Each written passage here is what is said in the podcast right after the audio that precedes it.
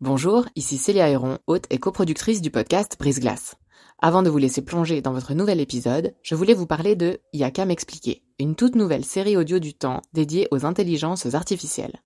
Deux fois par mois, dans Y'a m'expliquer, Grégoire Barbet tentera de démystifier les enjeux posés par ces IA et reviendra sur les principales actualités qui les concernent. Côté podcast, vous pourrez aussi découvrir Sous la coupole, notre podcast d'actualité politique, et bien d'autres encore sur la page letemps.ch slash podcast. J'en profite enfin pour vous dire que vous pourrez bénéficier de nombreuses offres d'abonnement au journal Le Temps, web et print, sur la page letemps.ch slash abonnement au pluriel. Bonne écoute J'ai de l'arthrose dans les deux genoux, avancer un peu plus dans le genou à droite, on regarde pour euh, éventuellement une prothèse alors que je n'ai que 36 ans. J'ai quoi? J'ai des douleurs nerveuses euh, qui partent du bas du dos parce que j'ai une, hernie discale et puis j'ai des lésions aux épaules, enfin je suis tout foutu en fait, mais ça se voit pas, c'est à l'intérieur, euh, les gens me regardent comme ça, je suis bien habillé, c'est bon pour eux, je suis normal. Bienvenue dans la saison 5 de Brise Glace, un podcast du temps qui s'intéresse à tout ce qu'on n'ose ni dire ni demander aux gens qui nous entourent. Johan était un jeune homme comme tous les autres le jour où il est monté sur sa moto après avoir mangé avec sa sœur. 21 ans, la tête aux examens, à sa vie sociale à Genève. Mais voilà, la Porsche qui croisait sa route ne l'a pas vu. De l'accident, il n'a aucun souvenir. On lui a raconté le coma, la confusion et une forme de renaissance au sens quasiment littéral.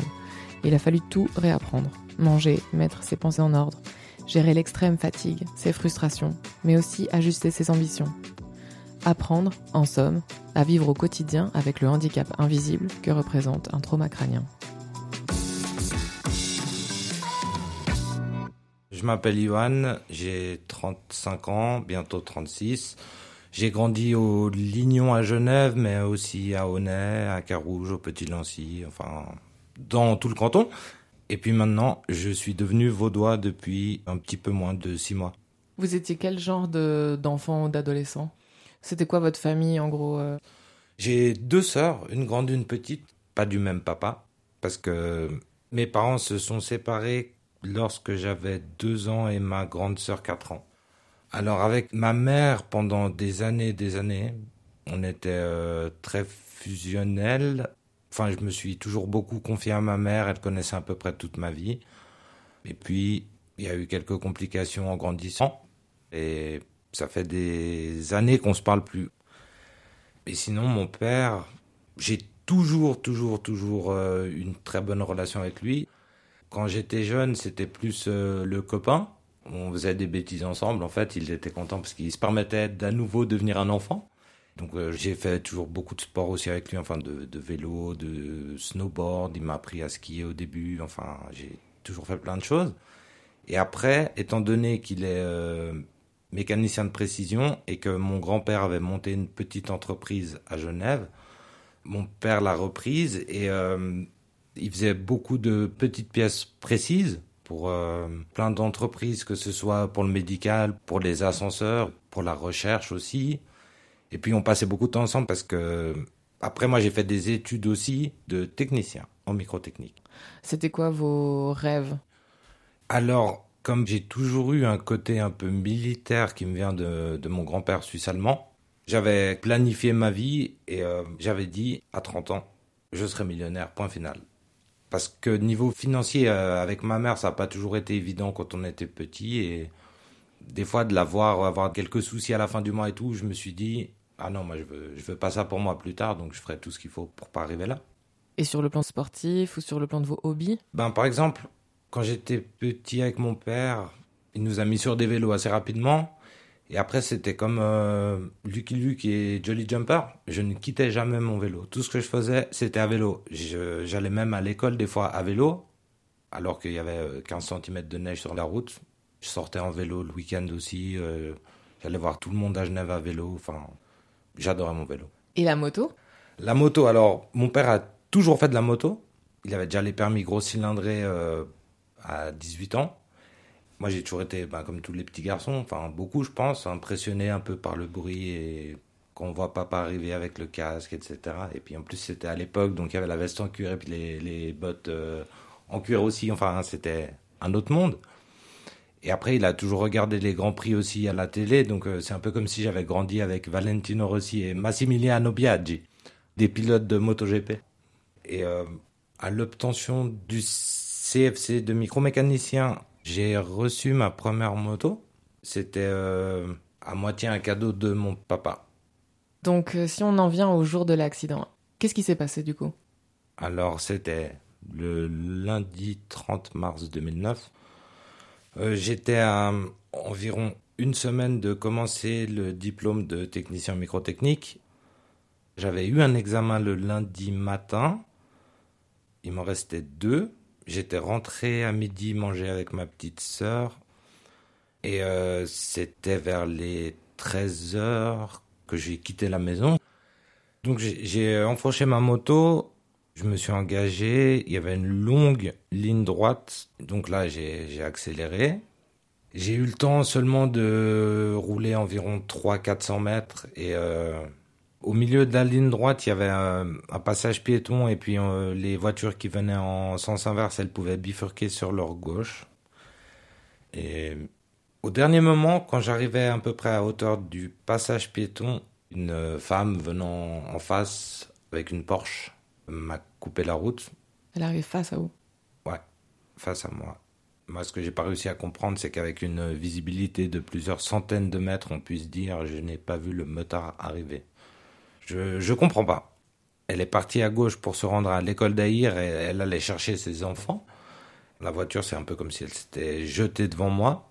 J'ai quand même eu le temps de, bloquer la, la, roue arrière et il y avait un dérapage, il y avait une trace sur la route de je crois que c'était environ 10 mètres. Et après, ben, j'ai tapé dans l'avant de la Porsche. J'ai volé environ 12 mètres et je me suis écrasé la tête dans une barrière qui longeait le trottoir. Donc je suis tombé dans le coma au milieu de la route. Donc il y a une ambulance qui est venue. Après, ce que je vais raconter là, c'est pas des souvenirs parce que j'ai aucun souvenir. C'est ce qu'on m'a raconté, c'est ce que j'ai lu dans les rapports de police, etc. Et on m'a dit que quand ils m'ont ramassé, j'étais par terre, j'avais une plaie délabrante euh, sur le genou gauche. Et puis j'avais une fracture distale du fémur droit, un traumatisme crânio-cérébral frontal sévère avec hémorragie sous-arachnoïdienne, c'est une région du cerveau, hématome sous-dural et lésion axonale diffuse. C'est le pire des traumatismes crâniens qui puissent exister. Et j'étais à un Glasgow de 5. L'échelle Glasgow, euh, c'est l'échelle du coma, mais il me semble que c'est l'échelle d'éveil en fait. Par exemple, ils, nous pincent. Si on réagit, ben on a tant de points. Après, ils nous mettent du chaud ou du froid, et après ils, notent comme ça avec euh, les, yeux, les pupilles, avec le souffle, le cœur. Enfin, ils, testent beaucoup de choses et après on a un score et 5 c'est pas bon du tout. Il y a un grand nombre de traumatisés crâniens avec mes lésions et le même Glasgow qui ne se réveillent pas donc euh, ouais c'était à peu près du 50-50. Parce que en fait le cerveau quand ça a tapé la barrière, le cerveau il a commencé à gonfler gonfler, gonfler. Ça a commencé donc à augmenter la pression intracrânienne entre la boîte crânienne et le cerveau. Alors il m'avait percé un trou euh, un petit peu au-dessus du front pour mettre une pique, comme une soupape de surpression. Et euh, la première nuit que j'ai passé aux soins intensifs, la pression elle montait tellement entre le cerveau et la boîte crânienne qu'ils ont mis sur place une équipe pour euh, éventuellement m'opérer en urgence au milieu de la nuit. Et euh, heureusement, ils n'ont pas eu besoin. La pression, elle a été stabilisée quand ils m'ont percé le crâne. Donc, ils n'ont pas eu besoin. Tout ce qu'ils ont dû faire, c'est euh, opérer la jambe droite parce que j'avais donc une fracture euh, localisée du côté de la rotule et du genou. Et ils ont traité en mettant une barre en titane avec six grandes vis. Sur votre visage, dans quel état est-ce que vous étiez après un tel choc? J'ai eu de la chance, beaucoup de chance. Parce que, en fait, c'est un peu comme si j'avais eu un terrible accident, mais aucune euh, trace visible. Donc, enfin, si je suis habillé, on voit rien. Par contre, si j'ouvre la bouche et qu'on a une oreille attentive, on comprend. Vous avez été euh, dans le coma pendant un mois et demi? Euh, En fait, j'ai été dans le coma pendant dix jours. Mais il faut savoir que même si on n'est plus dans le coma médicalement parlant, on met des mois à vraiment euh, redevenir, enfin, à, se réveiller, on va dire. Parce que pendant, je sais pas, environ deux mois en tout, c'est comme si j'avais pas été là. J'ai zéro souvenir des HUG, que ce soit les soins intensifs, la neurochirurgie. Et tous les premiers épisodes euh, en rééducation, j'ai zéro souvenir. J'ai oublié euh, deux semaines pleines avant l'accident et un mois et demi après l'accident. Eras, ça a tout effacé. C'est quoi vos premiers euh, souvenirs après ça? Alors mes premiers souvenirs, c'est mon réveil. Enfin, c'est la première fois que mon cerveau a commencé à enregistrer. J'étais dans le parc de Beau Séjour, donc qui est une clinique de rééducation. J'étais avec mon père et d'un coup, je regarde autour de moi et je lui demande Ouais, mais papa, on est où là? Et là, il me dit C'est un hôpital de réadaptation et tout, etc. Je le regarde, un peu bizarre en fronçant les sourcils, et je lui dis Mais, mais on fait quoi ici? Pourquoi je suis là? Là, d'un coup, il m'a simplement répondu Ouais, mais t'as eu un grave accident de moto. Et euh, je me souviens avoir porté ma main sur ma bouche, et j'ai dit Non, c'est pas vrai.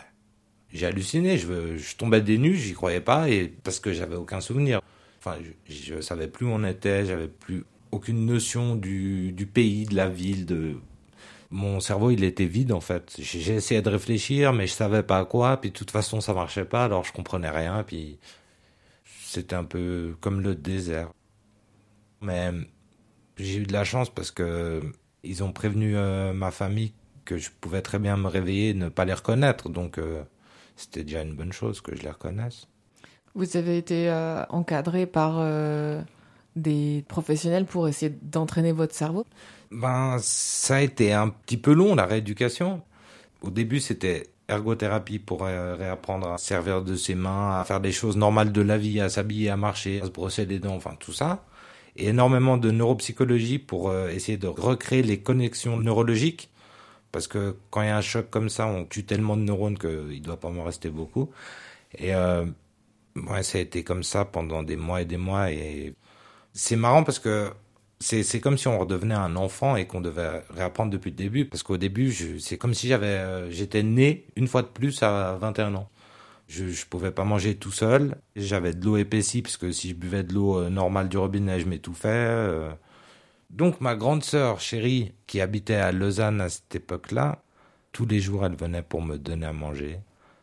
Si elle n'était pas là, c'était des fois ma mère, ou sinon c'était les aides-soignantes qui étaient là-bas. Ma mère, elle m'a dit, c'est comme si je t'avais vu deux fois faire ton premier pas, prononcer ton premier mot, etc. Et c'est comme si on apprenait à vivre.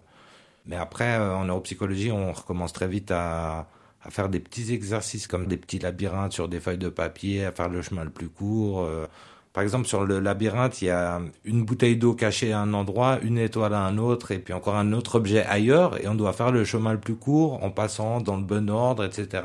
Et après, on entraîne énormément la mémoire, que ce soit la mémoire d'apprentissage, la mémoire du passé, la, enfin, tout ce qu'on peut travailler, on le travaille. Il faut reconstruire une vie de A à Z, plus ou moins. Mais vu que j'ai réappris à manger, reprononcer mon premier mot, je pense que oui, c'est A à Z. Comment est-ce que vous vous rendiez compte que vous vous amélioriez? Par exemple, le jour où j'ai pris une fourchette ou une cuillère et que j'ai réussi à viser ma bouche, j'avais vu que je m'étais amélioré, vu que la fois d'avant, je me suis arrêté au milieu de la joue, donc euh, il y avait des progrès. Ou le jour où j'ai arrêté l'eau épaissie pour euh, boire de l'eau du robinet, je me suis dit bah, que je m'étais aussi amélioré. Et euh, le jour où j'ai pu poser le fauteuil roulant et marcher avec des béquilles, je me suis dit que je m'étais amélioré. C'est des améliorations infimes pour le commun des mortels qui nous regarde de l'extérieur, mais pour nous, c'est énorme. C'est comme euh, le premier pas, mais à 21 ans, ou 22, parce que j'ai fêté mon anniversaire à l'hôpital. Mais ouais, après, on apprend à se contenter de peu et à relativiser beaucoup, je suppose. À quel moment est-ce qu'on vous signifie que vous pourrez reprendre une vie euh, hors des murs de l'hôpital? Je suis sorti de l'hôpital de rééducation début juillet. Donc après trois mois et une semaine. Je suis retourné chez ma mère, là où je vivais, au Lignon avec ma petite sœur, au début. Et après, euh, ça a clashé avec ma mère et donc je suis parti vivre chez mon père. Parce que pendant un, bon petit moment, j'ai fait n'importe quoi. Jusqu'à environ début 2011, je passais mon temps à aller en soirée, picoler, dormir et manger. Et c'est tout. Je sais pas, c'est comme si par exemple, il y a des gens, euh, ils sont à un doigt de la mort et après, ben, ils font n'importe quoi. Parce qu'ils sont vivants. C'est quoi le plus loin que vous soyez allé dans vos excès? Le plus loin, il y en a eu tellement. Non mais, a une fois, j'étais euh, sorti avec des amis, on était allé en boîte, il y avait trois consommations par entrée. Moi, j'ai eu mes trois, les deux dessus qui conduisaient, plus encore euh, je sais pas combien d'autres parce que je connaissais la personne derrière le bar et j'ai fini en hypothermie dans mon allée. C'était l'hiver, il faisait 2 degrés et c'est une dame qui sortait promener son chien qui a appelé l'ambulance le matin en me voyant inanimé par terre. Et sinon, j'avais beaucoup de, de colère et de haine. En fait, à chaque fois qu'on me mettait face à mes handicaps ou mes difficultés, la première chose qui revenait, c'était euh, elle a foutu ma vie en l'air. La conductrice de la Porsche Ouais. Vu qu'il y avait cette colère en moi, un jour je me suis dit la prochaine personne qui essaye de porter atteinte à mon intégrité physique, je la fais disparaître. Et euh, quand je sortais, comme il y avait souvent des bagarres en boîte de nuit, moi je me suis pas battu depuis que j'ai 13 euh, ans, 14, enfin le cycle. Ben là, c'était un peu euh, plus souvent à la limite. Une fois, j'étais dans la boîte de nuit habituelle et dans le coin VIP, il y a un mec, il avait une bouteille, une table, il y avait 5-6 personnes autour et moi j'allais vers mes amis qui étaient un petit peu plus loin et j'ai dû passer à côté d'un des mecs de cette table. Et là, j'ai vraiment senti, je marchais tout droit et j'ai vraiment senti le coup d'épaule. Et puis ça m'a un peu déséquilibré. Et après, j'ai un peu eu peur de tomber ou je sais pas. Et là, la, la colère, ça, ça, passe de 0 à 2000 en une fraction de seconde. Et je me suis retourné, je l'ai poussé. Il est tombé sur la table, il a tout foutu par terre, il a tout pété. Et les traumatisés crâniens, souvent, l'énervement, ça passe de zéro à beaucoup en une fraction de seconde, mais l'instant après, c'est de nouveau à zéro. Moi, je suis parti, j'étais avec mes amis. Trois minutes après, j'avais plus aucun souvenir de ce qui venait de se passer. J'avais déjà oublié. Mais ma mère m'avait prévenu plusieurs fois. Elle m'a dit cache, fais attention, un jour tu vas te faire planter. Par contre, d'une autre partie, j'ai beaucoup de chance, je pense, parce que mon grand-père, c'était un peu mon modèle de réussite dans la vie. Et euh, j'ai toujours essayé de mener ma vie euh, comme un combat, avec le couteau entre les dents et de, de foncer, enfin d'avoir un objectif et de pas laisser de place à l'échec. Donc très rapidement, je voulais récupérer avant tout mon apparence physique et musculaire parce que avant l'accident, j'étais sec, j'avais pas un pet de graisse, enfin j'étais au top. Et après l'accident, j'avais pris 10 kilos en ayant perdu toute la masse musculaire, donc euh, voilà. Et j'ai essayé de récupérer mon apparence d'avant et quand j'étais satisfait plus ou moins de ma musculature et tout, je me suis dit, voilà, maintenant je me concentre sur le travail. Et euh, c'est pas parce que j'avais eu l'accident que je finirais pas cette formation en microtechnique. Et quand vous avez repris cette formation, comment est-ce que ça s'est passé? Ah, Une horreur. Déjà, tous ceux de ma volée, ils avaient terminé. Donc je suis allé dans la classe, euh, la volée d'après. Ils m'ont très vite euh, remis sur euh, Pro Ingénieur. C'était le logiciel de dessin technique en trois dimensions, parce que la plus grosse partie du diplôme, c'est de la construction, c'est de la conception, enfin. Donc j'ai passé énormément de temps, mais dès qu'on était euh, sur un ordinateur, je ne savais plus tirer une ligne droite. J'avais plus aucune idée. C'est comme si j'avais tout oublié. Et de toute manière, j'ai eu une parésie du quatrième nerf crânien à droite et à gauche. Ce qui veut dire que ça induit un strabisme et euh, de regarder un écran pendant plus de 5 minutes et de faire des choses précises, comme un ordinateur avec une souris pour cliquer sur des icônes ou pour euh, tirer des droites et puis accrocher des points, etc. Ça me crée des migraines, je sens les nerfs optiques à droite et à gauche qui tire vers les tempes. Après, j'ai ma vision qui devient toute floue. Pour faire la même chose que les autres, je mettais peut-être 4 à 5 fois plus de temps. Donc ça a été très très difficile. Et surtout que la séquelle euh, prédominante des traumatisés crâniens, on va dire, et pour la grande majorité, c'est la fatigue. Si je ne suis pas fatigué et que j'ai passé une bonne nuit, c'est comme si j'étais aussi intelligent et capable que n'importe qui d'autre. Par contre, dès que la fatigue s'installe, là, c'est des nausées, c'est des vertiges, c'est des maux de tête, c'est euh, des problèmes de vue, c'est des problèmes d'équilibre. C'est comme si le handicap sortait de son buisson et je dessinais littéralement devant l'ordinateur, je m'endormais au bout de une demi-heure, une heure. Jusqu'à que quelqu'un me disait Oh, oh réveille-toi. Et c'était un sursaut et je, comprenais plus rien, fallait que ça revienne, remettre la machine en route et je poursuivais, mais c'était impossible. Donc euh, j'ai fait ma première tentative fin 2009 et après donc je suis rentré chez moi, je me suis occupé de me réparer, de faire mes thérapies et je suis revenu l'année suivante et j'ai dit, je vais tout donner.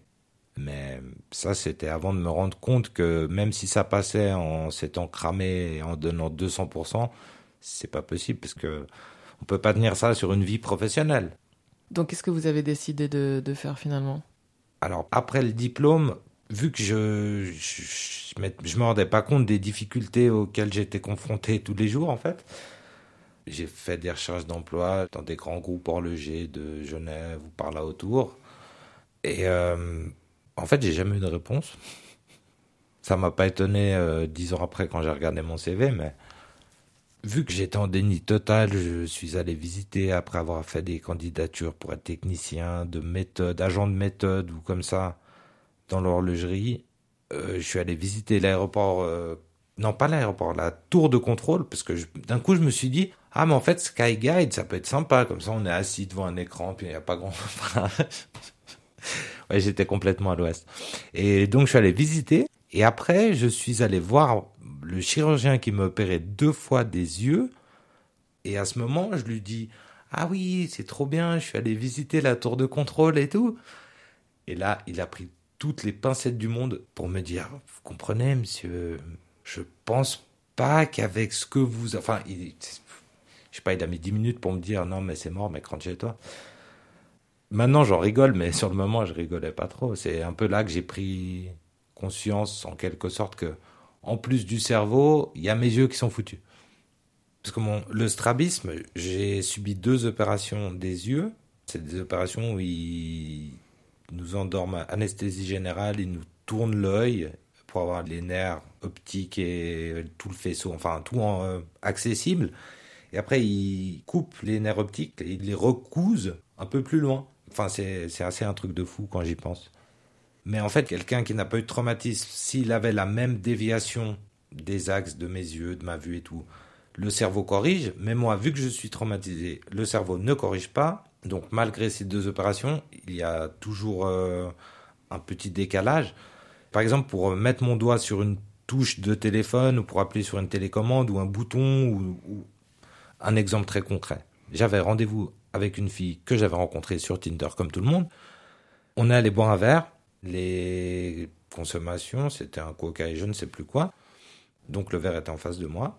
J'ai voulu verser, mais avec la bouteille, j'ai versé derrière le verre. Donc j'ai commencé à verser sur la table c'est comme si ben j'avais pas la trois dimensions. Voilà.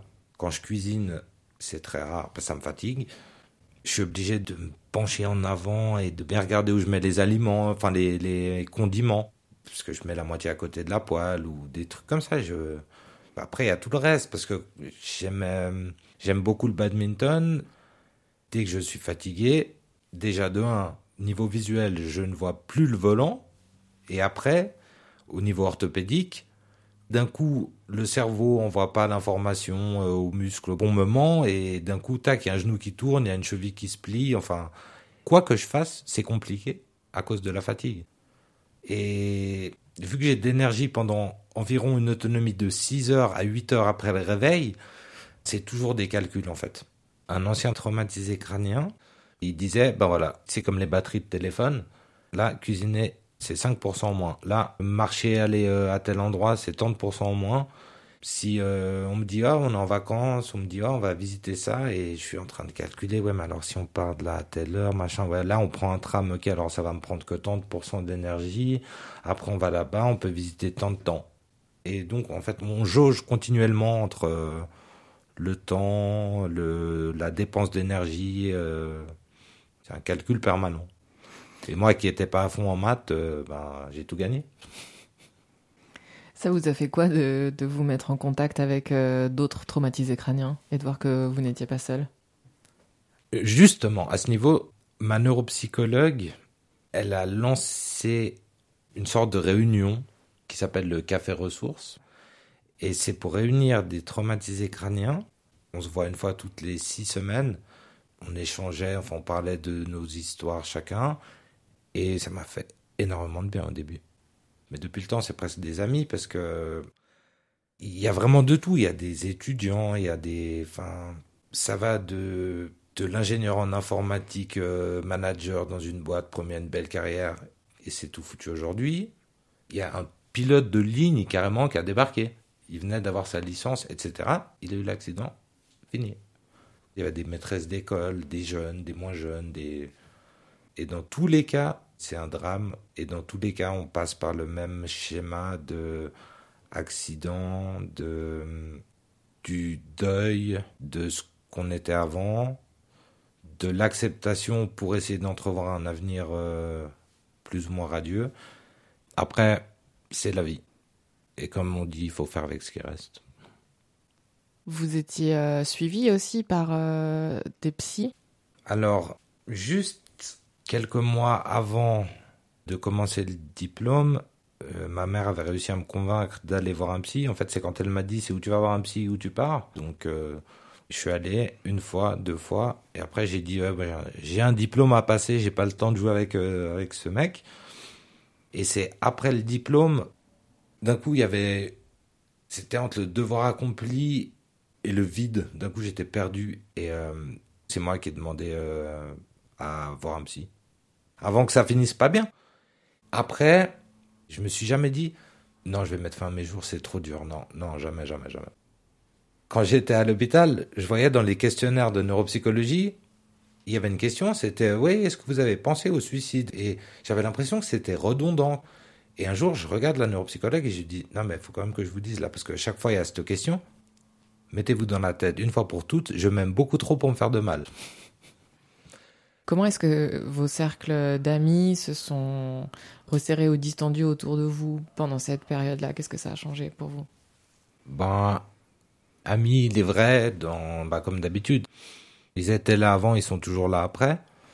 Après, les, les potes de soirée, les connaissances et tout, c'est mort. Parce que, à chaque fois, ah ouais, Johan, tu viens, on va à tel endroit où on fait un barbecue, on part faire une marche, on fait ouais non je peux pas j'ai mal là euh, ouais non je peux pas je suis trop fatigué euh, ouais mais l'heure ça me convient pas parce que c'est l'heure de ma sieste enfin les gens ils arrivent pas forcément à comprendre. Quand moi par exemple je dis ouais euh, faut que j'aille faire une sieste ou il faut ci ou faut ça il y en a ou des jeunes qui me disent ouais mais les siestes c'est pour les vieux ou les gens qui me disent ouais mais toi tu fous rien ça c'est un truc que j'aime pas du tout ou des gens qui me disent ouais mais moi aussi je suis fatigué ou ouais mais on est tous fatigués ou mais ce genre de réponse je ne les supporte pas Bon, maintenant avec le temps, ça me glisse dessus, je m'en fous. Mais pendant longtemps, je supportais pas d'entendre ça parce que moi aussi, avant l'accident, j'étais fatigué. Je sais ce que c'est d'être fatigué, mais les gens, ils sont fatigués, ils baillent deux fois, ils se posent devant un film, ils arrivent encore à regarder, ils arrivent à le comprendre surtout. Et c'est tout. Ils vont se coucher, ils sont contents. Mais sauf que, vu mon autonomie qui est très limitée, si je commence à être fatigué, euh, admettons, il y a les premiers signes de fatigue qui arrivent euh, je sais pas, 18 heures. Après, jusqu'à que j'aille me coucher, je vais avoir des nausées, des vertiges, des maux de tête, euh, les nerfs optiques qui tirent, euh, la vision qui devient floue, je suis obligé de forcer sur mes yeux. C'est une horreur. Vous êtes aussi dans une situation assez rare où euh, le handicap qui est le vôtre est invisible. D'ailleurs, j'avais fait un dossier pour mon avocat et le titre du dossier, c'était le handicap invisible. Et justement, je faisais le lien un peu entre mes, les, séquelles que j'avais sur un plan médical et ce que les gens y, y voyaient. parce que c'est orthopédique aussi. J'ai de l'arthrose dans les deux genoux. Avancer un peu plus dans le genou à droite. On regarde pour euh, éventuellement une prothèse, alors que je n'ai que 36 ans. J'ai quoi? J'ai des douleurs nerveuses euh, qui partent du bas du dos parce que j'ai une, hernie discale et puis j'ai des lésions aux épaules, enfin, je suis tout foutu en fait, mais ça se voit pas, c'est à l'intérieur. Euh, les gens me regardent comme ça, je suis bien habillé, c'est bon pour eux, je suis normal. Et chaque fois qu'on rencontre des nouvelles personnes qui vont compter dans notre vie, on est obligé de toujours prendre le temps de bien expliquer les choses dès le début et de se répéter. Et c'est ça qui est extrêmement fatigant, c'est que souvent, même si c'est des gens pleins de bonne volonté, bienveillants et tout, il faut répéter des choses euh, pendant des jours et des semaines pour que ça rentre et et qu'il y a des fois aussi pour eux ça leur demande un effort comme si ils devaient participer à notre guérison, un effort de compréhension et c'est sûr que si on aime quelqu'un, on va le faire cet effort, mais après c'est pas forcément naturel d'encore demander à des nouvelles personnes qu'on a rencontrées 15 ans après l'accident de demander qu'elles fassent des efforts pour nous accepter tel qu'on est. Enfin c'est et on n'a pas envie d'imposer ça forcément, donc c'est je sais pas, c'est comme si c'était une vie de funambule. Voilà, on marche sur un fil et, et tous les jours on pourrait tomber à droite, à gauche. C'est compliqué, ça demande de la concentration pour rester dessus, etc., etc. Et puis voilà. Est-ce qu'il y a des, des, choses qui vous ont été dites, qui vous ont blessé? Ouais, mon père bien aimé. Quand j'habitais avec lui, bah, des fois, par exemple, il, me demandait quelque chose, il me disait ouais, tu peux euh, faire ça s'il te plaît? ou ouais, pourquoi tu fais pas ça hein? Et je disais non parce que je savais que ça allait être compliqué, que ça allait me demander trop. Enfin, et ensuite, quand il rentrait à la maison, il me, voyait euh, devant la télé parce que même jouer à la play, ça me fatigue. Mais j'ai constaté que voir la télé, parce que regarder, c'est vraiment porter une attention particulière, mais je dis voir la télé parce que je regardais dans la direction de la télé, mais avec la fatigue, déjà, elle se dédoublait. Pour finir, je voyais plus que des formes un peu bizarres. Bah, ça fatigue pas trop. Et mon père rentrait de sa journée de 10, 11, 12, 13, 14, 15 heures de boulot. Et après, il disait des choses qu'il pensait pas forcément. Et étant donné que au niveau de la gestion de l'émotion, c'était très très compliqué, bah, je, partais direct dans le rouge et ouais après il y a eu des, échanges de mots il y a eu des menaces proférées qui n'étaient pas vraiment adéquates mais c'était très très particulier parce que mon père d'un côté il comprenait et d'un côté il n'acceptait pas donc des fois les ce qu'il disait c'était pas vraiment en accord avec ce qu'il pensait ou ce qu'il savait et donc ça a créé pas mal de conflits euh, à ce niveau par contre ce qui est bien c'est que il y a eu toujours des mots, mais ça allait jamais plus loin et une heure après, c'est oublié. Après, je disais, venu mon papa chéri, et puis voilà. À quel moment euh, vous vous êtes euh, mis sur Tinder et comment est-ce que vous vous présentiez? Dans mon profil, j'ai jamais dit que j'étais traumatisé crânien, parce que de toute façon, on ne peut pas choisir la case traumatisé crânien, oui, non. Donc je le disais pas, mais je le disais assez rapidement dans l'échange. Déjà par message, avant même de rencontrer les personnes, j'ai toujours été très clair. Mais ça m'est arrivé carrément d'avoir une superbe conversation, euh, prometteuse et tout. Puis d'un coup, ah ouais, en fait, tu fais quoi dans la vie? Au bout de, je sais pas, 5, 6, 7 messages chacun. Là, j'explique. Plus de réponse. Disparition. Supprimer le profil. Non, elle m'a viré des, des, des, des matchs. En fait, à Genève, pour euh, un grand pourcentage de la population, il suffit pas d'être une bonne personne, il faut être une bonne personne avec un bon salaire, qui a des beaux habits et qui part en vacances dans tel et tel endroit. Enfin, c'est beaucoup sur l'apparence. Et puis voilà, c'est tout. Mais c'est vu que j'avais l'habitude un peu d'évoluer dans ce milieu, ça a été dur de se rendre compte qu'on ouais, on faisait plus partie de ce cercle en gros. Honnêtement, je me dis que pour avoir une vie complète, il faudrait faire une vie avec traumatisme crânio-cérébral et une vie sans. Et comme ça, on aurait une meilleure vision de, de tout. Parce que le monde, je le vois plus comme je le voyais avant. L'importance que je mets sur les choses, c'est plus pareil qu'avant. J'ai l'impression que certains sentiments sont plus forts qu'avant. Et euh, aujourd'hui, ma priorité, c'est, c'est ma petite fille. Elle est née hier. Ça va être ma priorité pendant les au moins 18 prochaines années. Mais après, concernant ma vie, euh, j'ai pas l'impression que je peux encore beaucoup améliorer. euh, Enfin, de toute façon, je récupère plus rien de mon cerveau, c'est sûr, parce que il m'avait prévenu assez rapidement que le cerveau, il allait récupérer pendant une période environ de deux ans, et qu'après on apprend à vivre avec et on apprend des stratégies pour faire différemment et pour être un peu euh, efficace, mais le cerveau ne récupère plus vraiment en lui-même. Donc ma priorité maintenant, ça va être de de vivre, de profiter, d'aimer ma fille, de passer des bons moments avec maman de ma fille. Parce que là, pendant la grossesse de mon ami, souvent je me suis dit euh, que ça, ça va être compliqué, que faut que la maman puisse s'en occuper, euh, limite le faire toute seule, mais avec moi. Qu'en fait, moi, ce soit juste pour... euh, ce soit un plus. Un appui. Ouais. Non, mais ça va parce que les premiers mots, les premiers pas, tout ça, jusqu'à qu'elle soit en, je sais pas, en, à l'université, je pense que je vais pouvoir gérer, mais je sais pas, j'ai l'impression que quoi qu'il se passe, ça se passera bien. Parce que hum, l'accident, la responsabilité, les assurances, ça a été bien géré depuis le début. Parce que j'ai une amie qui n'a pas eu cette chance, qui est morte de fatigue littéralement tous les jours mais qui est obligé de travailler à 40% parce que les choses n'ont pas bien été faites dès le début. Et après, quand les séquelles se sont fait sentir, ben c'était trop tard pour attenter quoi que ce soit contre qui que ce soit. Donc voilà, maintenant elle subit. Et moi, je pense qu'à ce niveau, c'est pas mal de mon côté. On peut même dire que j'ai de la chance. Après, juridiquement parlant, c'est pas terminé 15 ans après parce que c'est bien connu, les assurances n'ont pas envie de payer. Et puis voilà. Mais je, je me dis que ça, ça va bien finir par se terminer avec l'assurance et toute la partie juridique, civile, etc. Et que si ça se passe pas comme j'ai envie au niveau de la loi, ben, je pourrais me consoler à faire des bisous à ma fille et puis ça ira de toute façon bien.